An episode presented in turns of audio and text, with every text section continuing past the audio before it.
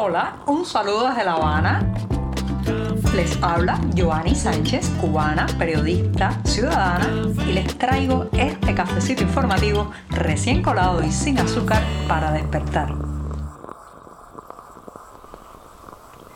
Último día de la semana informativa. Un viernes nublado, con algunas lluvias y todavía fresco aquí en la capital cubana, donde además eh, pues se está conmemorando el Día de la Cultura Cubana. ¿sí? Este 20 de octubre de 2023 se conmemora el día en que en el lejano 1868 se cantó por primera vez el himno nacional. Se supone que hay actividades culturales a lo largo de todo el país, aunque la crisis energética, los problemas económicos, el éxodo masivo, pues están lastrando bastante las celebraciones y también hay que decir que el éxodo de artistas, la cultura de un país, señoras y señores, se nutre de su gente, de sus creadores y sin embargo, bueno, pues hay un número creciente de estos artistas que han salido del país en los últimos años. Yo estoy, eso sí, aquí con un café recién colado para darme el primer buchito del día hoy con este sorbito sin azúcar.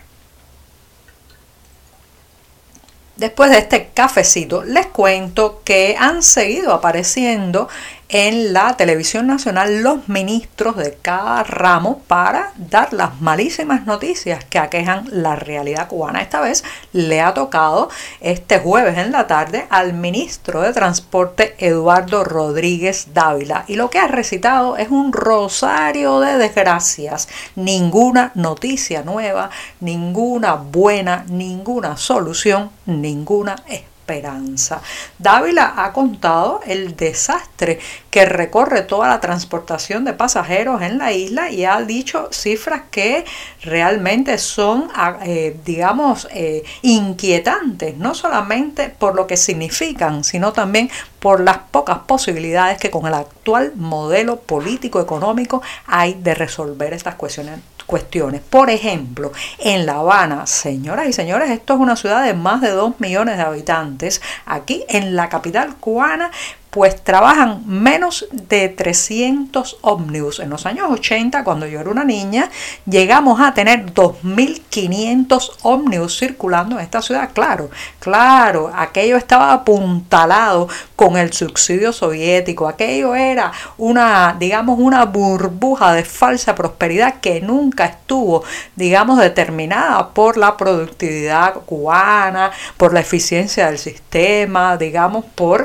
la capacidad del modelo económico de generar ese alivio en el transporte. Eso estaba evidentemente sustentado por la tubería de recursos, petróleo, dinero constante y sonante que llegaba desde Moscú a Cuba. Cortada esa tubería, bueno, pues nos dimos de bruces con la realidad y así estamos hasta el día de hoy. 300 ómnibus de 2.500 están circulando ahora en La Habana y además vamos a rebajarle a esa cifra de 300 ómnibus un poco porque ya saben que nuestros ministros son grandes maquilladores de estadísticas, grandes infladores de cifras, así que podríamos decir que de esos 300 ómnibus probablemente sean muchos menos los que realmente están brindando servicios. ¿Qué significa esto en la cotidianidad? Esto significa, señoras y señores, de gente que no puede llegar a tiempo a su trabajo, a su centro de estudios, hasta el golpe brutal a la economía familiar que debe pagar los servicios, la transportación privada, los llamamos los almendrones en La Habana, para poder moverse a otro lugar. Esto significa la parálisis incluso productiva, negocios que se dejan de hacer, simplemente mercancía que se deja de mover, productos que no salen hacia los mercados porque simplemente no pueden ser acarreados, no pueden ser trasladados. Esto, eh, una, una, una nación, un país no puede vivir de esta manera porque esto lo único que hace es simplemente es comerse las tripas el propio país en el desgaste permanente este de no poder moverse. Cuando no se mueven los pasajeros, no se mueve la economía, como está sucediendo ahora mismo aquí en La Habana y en todo el país. ¿Dónde está el petróleo? Así podría titularse una película que se filme por estos días en Cuba y que tenga una trama de misterio y detectives en busca del combustible que está llegando en grandes cantidades a la isla.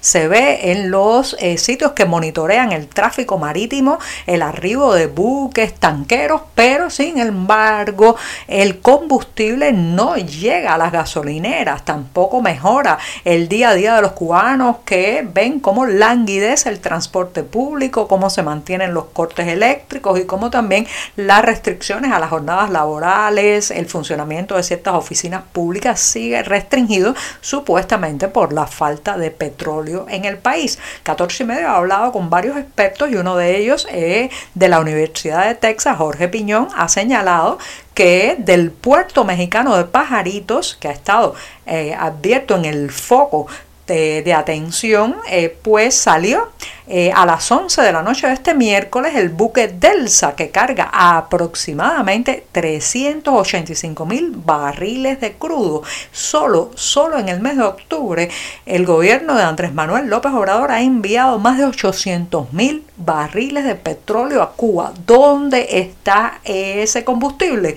Por ejemplo, en el puerto de Matanzas hay cuatro tanqueros también y en el Mariel hay al menos uno y en Está anclado otro buque con petróleo. ¿Dónde está el combustible que vemos como la llama de la refinería Ñico López de La Habana está apagada? Parece que por, el, por estos días no está refinando crudo. La patana turca anclada en la bahía habanera también está a media máquina. Se nota por el humo constante que despide a la atmósfera que por estos días está bastante apocado y disminuido. ¿Qué está pasando con el petróleo? ¿Qué están haciendo?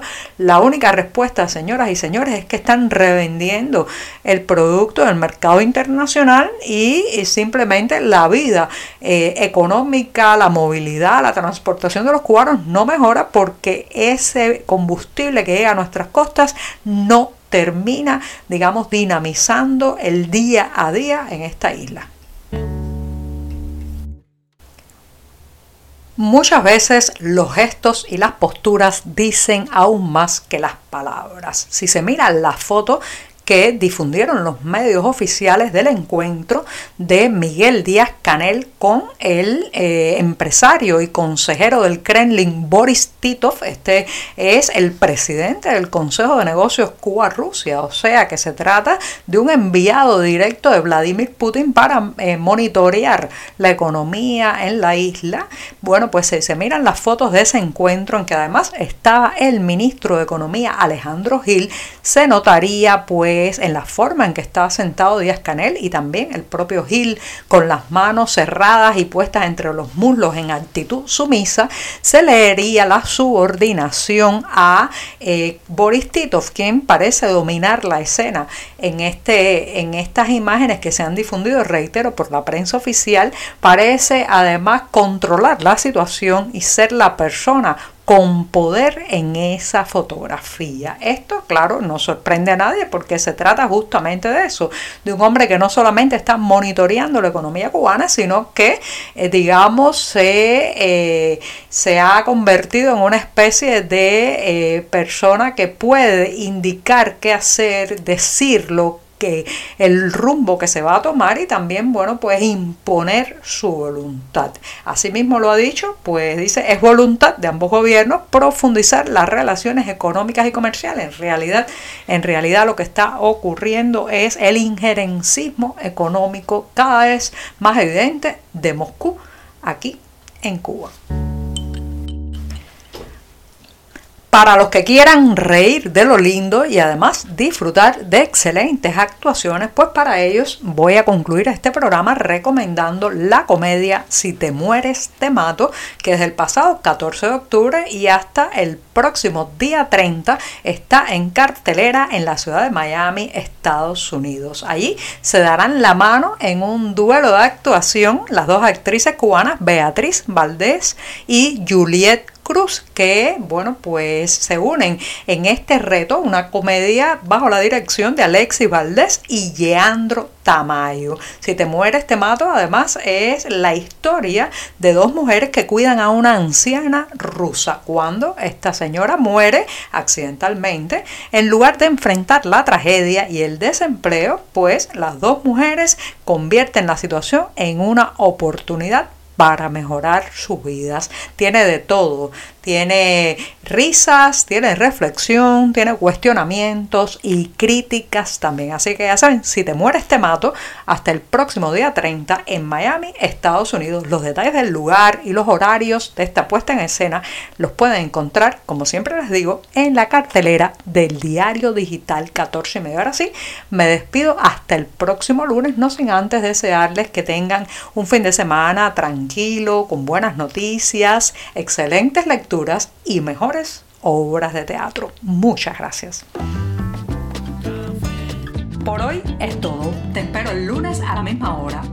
Síguenos en 14medio.com. También estamos en Facebook, Twitter, Instagram y en tu WhatsApp. No olvides, claro está, compartir nuestro cafecito informativo con tus amigos. Muchas gracias.